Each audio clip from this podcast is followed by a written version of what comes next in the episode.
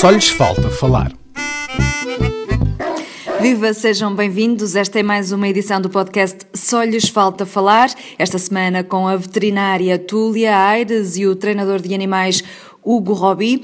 O tema que nos traz hoje à conversa é Tenho um animal e agora? O que é que preciso fazer? Túlia, é por ti que eu vou começar. O que é que vou fazer agora que tenho um animal em casa? Uh, vou levá-lo para a minha casa uhum. e vou garantir que ele tem tudo aquilo que ele precisa.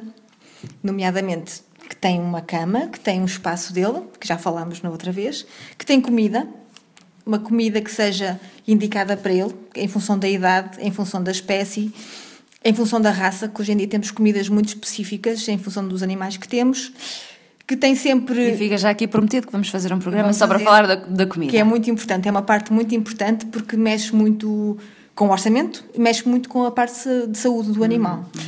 E precisa ter água, e precisa de ter uh, todos os mimos e as atenções que, que ter um animal uh, requer, não é? Não é só tê-lo em casa e agora ele fica lá e ele precisa de, de treino, precisa de ir à rua. Pronto, ter um animal em casa requer muitas coisas. Se falamos de um gato, por exemplo, temos de ter atenção que eles têm as caixas de areia, se calhar convém fazer essas compras antes de os levar para casa. E os gatos são muito específicos na, na parte de se alimentarem também, precisam de, de algumas umas dicas que depois mais para a frente vamos falar, mas é importante essa parte de ter o espaço, a comida, os brinquedos também, podemos ter eh, pensar nisso antes de os trazer para casa, para quando ele chegar a casa ter logo o, tudo o que precisa, assim, de imediato. Uhum. Já falaste aqui do, dos primeiros passeios, era isso? Eu queria só acrescentar aqui à Túlia também, porque uh, é uma coisa que normalmente eu noto na casa dos donos, essa pequena diferença. Normalmente as pessoas com os gatos fazem exatamente o que fazem com os cães em relação à comida e à água.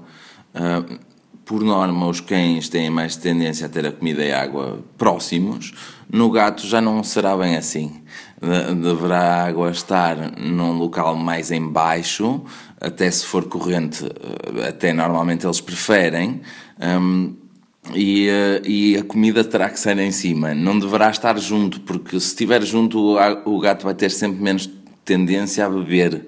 E depois, mais tarde, pode haver os problemas de rins, certo, claro. Túlia? Sim, e porque nós temos que pensar que eles são animais, não é? E de onde eles evoluíram dos animais selvagens, os gatos são carnívoros, eles caçavam, né? levavam as presas, e geralmente levavam as presas para um sítio diferente onde bebiam água, que era nos riachos e nas lagoas, que estão em baixo, e depois acabavam por ir comer noutro sítio. Portanto, nós não nos podemos esquecer de onde vêm os animais e eles mantêm muitos comportamentos que, que se assemelham aos animais que estão na vida selvagem. Então, mas com os cães podemos ter a comida e a água lado ao lado? Uh, é mais fácil, é mais fácil eles, até porque os, o gato tem o hábito de ir comendo ao longo do dia. Geralmente metemos a comida e ele vai comendo, na medida que, que lhe apetece. Um cão não, acaba por comer quando nós lhe disponibilizamos o alimento uma vez por dia, duas vezes por dia, conforme o, as rotinas que se forem criando com eles. Não há uma regra que seja mais indicada? Uh, eu pessoalmente, e vou falar da, da, minha. O que eu peço, ou que eu acho que é mais fácil, é que eles comam duas vezes por dia, manhã e à tarde. Criar essa rotina se as pessoas tiverem a hipótese, mas há muita gente que não consegue. Uhum. Mas pronto. Eu, eu aqui também acrescento essa parte do treino, que aí posso, posso, podemos aproveitar para, para podemos de facto ter, falando em animais adultos, em duas refeições, em cachorros poderá ser mais, mas mesmo em adulto poderemos ter mais refeições, digamos assim, entre aspas. O que eu quero dizer por refeições, podemos ter distribuir a comida ao longo do dia, onde eu possa criar desafios ao cão, desde espalhar comida pela casa para ele ir procurando, desde pondo uh, uh, em brinquedos lá dentro, desde criando exercícios para ele, ou seja, também podemos distribuir ao longo do dia, mais ou menos como ele se na natureza tivesse, onde vai caçando e vai havendo alguma atividade para comer. Eu ia te perguntar ah. qual é a vantagem. Será essa, mantê-lo em atividade e entretido com alguma coisa?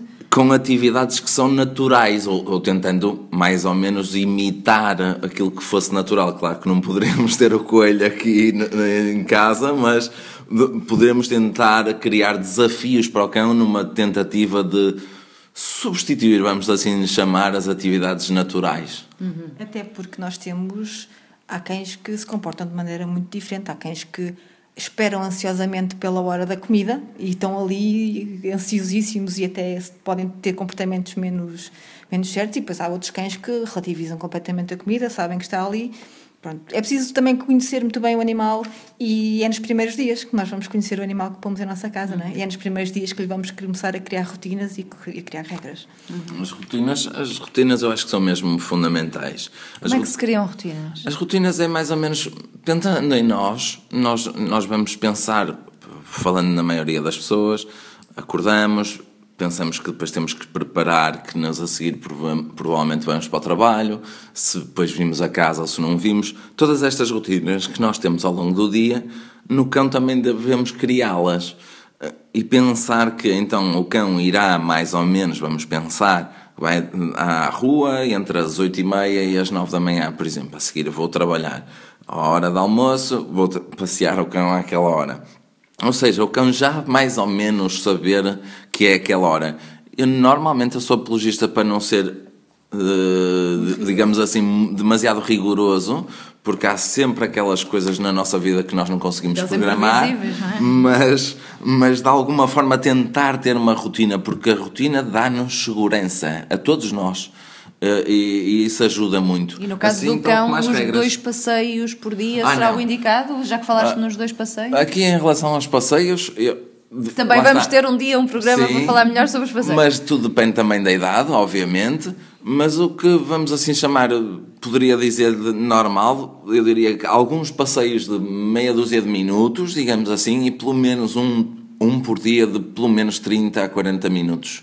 Eu diria isso não precisam de correr, não precisam de, de, de, de, estar constantemente os 30 minutos a tirar bolas, nem nada disso. Normalmente eu prefiro atividades até um bocadinho mais uh, controladas, porque senão podemos criar aqui obsessões nas brincadeiras, o que eu acho que daqui de alguma forma também não será bom. Tentar ter algum equilíbrio que depois poderemos falar melhor sobre uhum. isso mais à frente. Outra coisa importante, quando adotamos ou compramos um animal, é as vacinas. Sim, convém saber. Eh, é, convém saber, obviamente, o estado sanitário em que eles vêm. Eh, é muito diferente se nós trazemos um cachorro bebê, a partir dos 3 meses, ou se trazemos um cão adulto.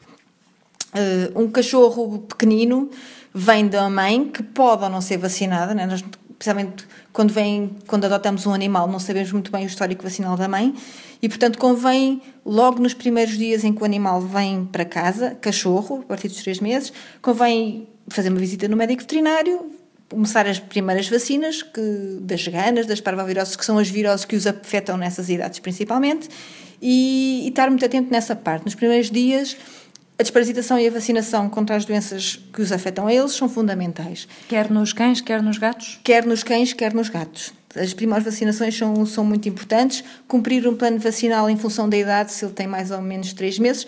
E, e a desparasitação, que é importante para eles e é importante para nós também, que são a parte do, que, nos, que nos transmitem a nós, não é? Os animais. Nós também temos que nos desparasitar. Nós convém desparasitarmos também com eles. Quer tenhamos cães ou gatos, é igual? Uh, Mais com cães? Uh, não, é igual, porque as, as lombrigas e as ténis, que são os parasitas do intestino, que são as transmissíveis a nós, eh, podem passar quer pelo cão, pelo gato. Portanto, o parasita faz o ciclo de vida no, nos animais domésticos. Portanto, nós podemos facilmente transmitir-nos uhum. e infectar-nos com isso. Um, em, quanto, em quanto tempo, desculpa, é que devemos desparasitar-nos? No início, se eles forem cachorros, convém fazer de 15 em 15 dias, 3 em 3 semanas, porque é o ciclo de vida do parasita. Portanto, ele está Mas no humano também? No humano, à partida, nós, quando apanhamos, nós infectamos por consumirmos os ovos do parasita à partida não para nos parasitarmos vamos afetar logo, vamos eliminar as, as larvas adultas, portanto, não vejo essa necessidade. Duas vezes por ano faz, faz, faz sentido de uma pessoa desparasitar-te. E assim, no, nos cães, como eles andam na rua, andam a farejar, andam a comer, nós não sabemos, duas vezes por ano para mim é o mínimo, está bem? Que um animal tem que se desparasitar. E eu aconselho sempre que as pessoas, numa dessas vezes, coincida o plano de desparasitação, quer dos animais, quer dos humanos. Tudo na mesma altura, que para quebrar o ciclo do parasita. E, de resto, pronto, é ter os cuidados de higiene básicos, isso, não é? Isso, já agora, lembrando também que, aproveitando, lembrando que estávamos a falar de, de, destes bichos, vamos assim chamar, uh, é, é importante que os donos também, uh, os donos estejam atentos a, também às fezes do animal porque as pessoas não têm muita noção, mas as fezes é uma boa indicação da saúde do animal. E por isso é uma das coisas que nós devemos estar atentos, assim como será que ele está a fazer mais xixi do que o normal ou menos xixi? Também estar um pouco atento a isso.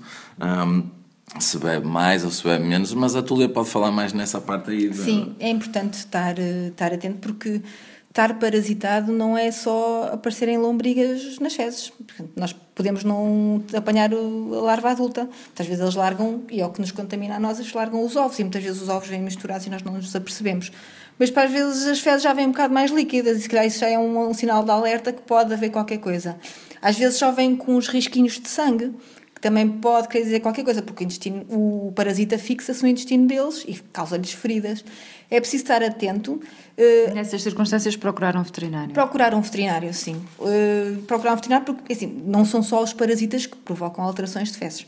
Uma alteração alimentar, um, comer qualquer coisa na rua que não lhes fez muito bem, há doenças, outras doenças de, mais graves que também afetam a cor das fezes, doenças de, de pâncreas, de fígado. Pronto, afetam. Isso é mais grave, já será outro programa. Mas sim, as fezes é daquelas coisas que nós rapidamente todos os dias, quando vamos passear o nosso cão, vemos, é? e vamos apanhá-las com o saquinho, Sim. e nesse momento conseguimos perceber se alguma coisa está diferente e é preciso estar atento. O também falou se bebe água, demasiada água ou não, isso pode significar o quê? Uh, pode significar problemas, obviamente, de rins, de são vários. Embora a água é mais difícil de avaliar é, pelo, pelo dono. Dúvida. É mais difícil porque nós não sabemos no, nos gatos é fácil, por exemplo, e há maneiras de controlar o volume de urina pela areia, não é? Se a areia fica mais molhada ou menos molhada. Nos cães não é tão fácil. Um problema renal, facilmente o animal bebe muita água e urina muito mais. Não é tão fácil de avaliar, mas convém estar atento se ele faz mais xixi ou menos xixi. Nos cães, principalmente nos machos, é, é muito difícil. difícil, porque eles têm aquele instinto de marcar o território, é o comportamento ancestral deles, não é? E, portanto, não é tão fácil. Mas, principalmente quando bebem, se vocês tiverem, se houver um, um copo ou uma, um, um recipiente e se ele naquele dia ou durante um mês inteiro bebeu-se aquilo tudo o dia todo, durante todos os uhum. dias, alguma coisa pode, pode estar mal. Uhum. Outra coisa a terem atenção, uh, e hoje estamos já a chegar ao fim do nosso tempo, é uh, os cuidados uh, que devemos ter com a pele e as unhas dos animais. Pergunta número um de toda a gente. E o meu cão precisa tomar banho todos os meses? não, não precisa. Mas se tiver que tomar também não lhe faz mal. Obviamente, se for um animal que vai à rua, um cãozinho branco que vai à rua todos os dias passear para o monte e todos os dias anda a esfregar-se na lama, se calhar esse cão vai ter que tomar banho. E com mais frequência, não é? Mas é importante é que ele tome banho com produtos próprios para ele. Shampoo próprio para Shampoo cão. Shampoo próprio para cão, porque o, o pelo do cão tem uma, uma gordura né, que o protege e é muito importante, é muito importante para manter a saúde do pelo e para manter a saúde da pele. Se nós estamos constantemente a dar banho, estamos a destruir essa camada protetora da pele. Então qual é que seria, digamos, o intervalo mínimo entre cada banho? Quando ele estiver sujo. não há um padrão, não há uma, não regra. Há uma regra. É importante escovar, é importante escovar para tirar o pelo morto. Quer seja pelo comprido, quer seja pelo curto. Sim, é importante escovar, sempre. Porque os pelos vão, é como nós, vão caindo, não é? E nós temos que, que libertar a pele desse excesso.